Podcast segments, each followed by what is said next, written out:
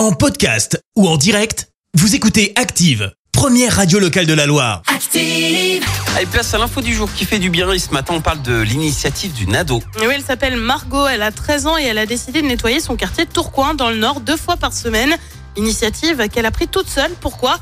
Eh bien tout simplement parce qu'elle a aperçu pas mal de déchets dans les rues et que ça l'a agacée. Je me suis rendu compte que mon quartier était vraiment sale, alors j'ai décidé de le nettoyer. Maintenant, c'est une habitude, déclare-t-elle à nos confrères de la Voix du Nord. Elle prend donc une pince et un sac en plastique et parcourt les rues de son quartier.